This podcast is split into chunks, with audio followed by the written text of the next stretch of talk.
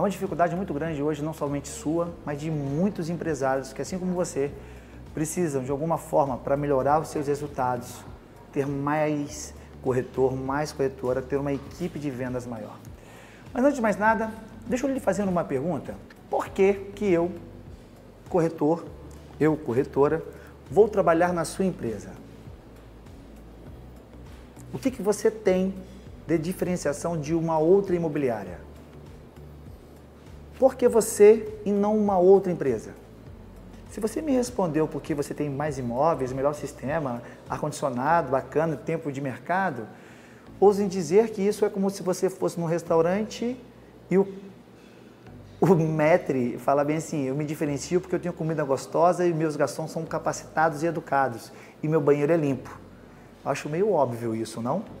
Afinal de contas, uma parceria, uma sociedade se dá exatamente porque você tem algo a oferecer que eu gosto. E eu tenho algo a oferecer que você gosta e dá um match.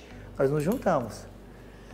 A resposta sua deveria ser algo mais comportamental e não técnico. E perceba que o comportamental é intangível. O comportamental ele é irracional. O comportamental ele é alma.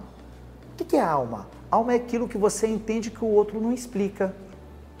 Algo é aquilo que só você percebe e que fala do seu jeito, que uma outra pessoa não vai conseguir repetir da mesma forma aquilo que você está olhando, ou percebendo ou sentindo.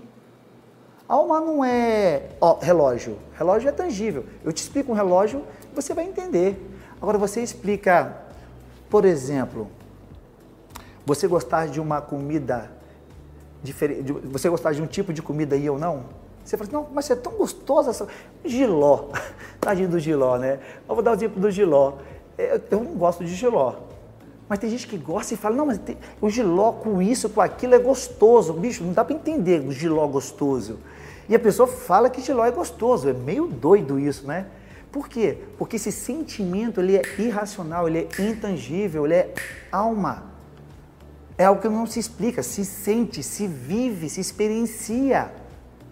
Quando você for atrair o teu corretor, a tua corretora, quando você for estruturar a sua equipe de vendas, a tua resposta em relação às perguntas iniciais que eu fiz tem de ser como um giló.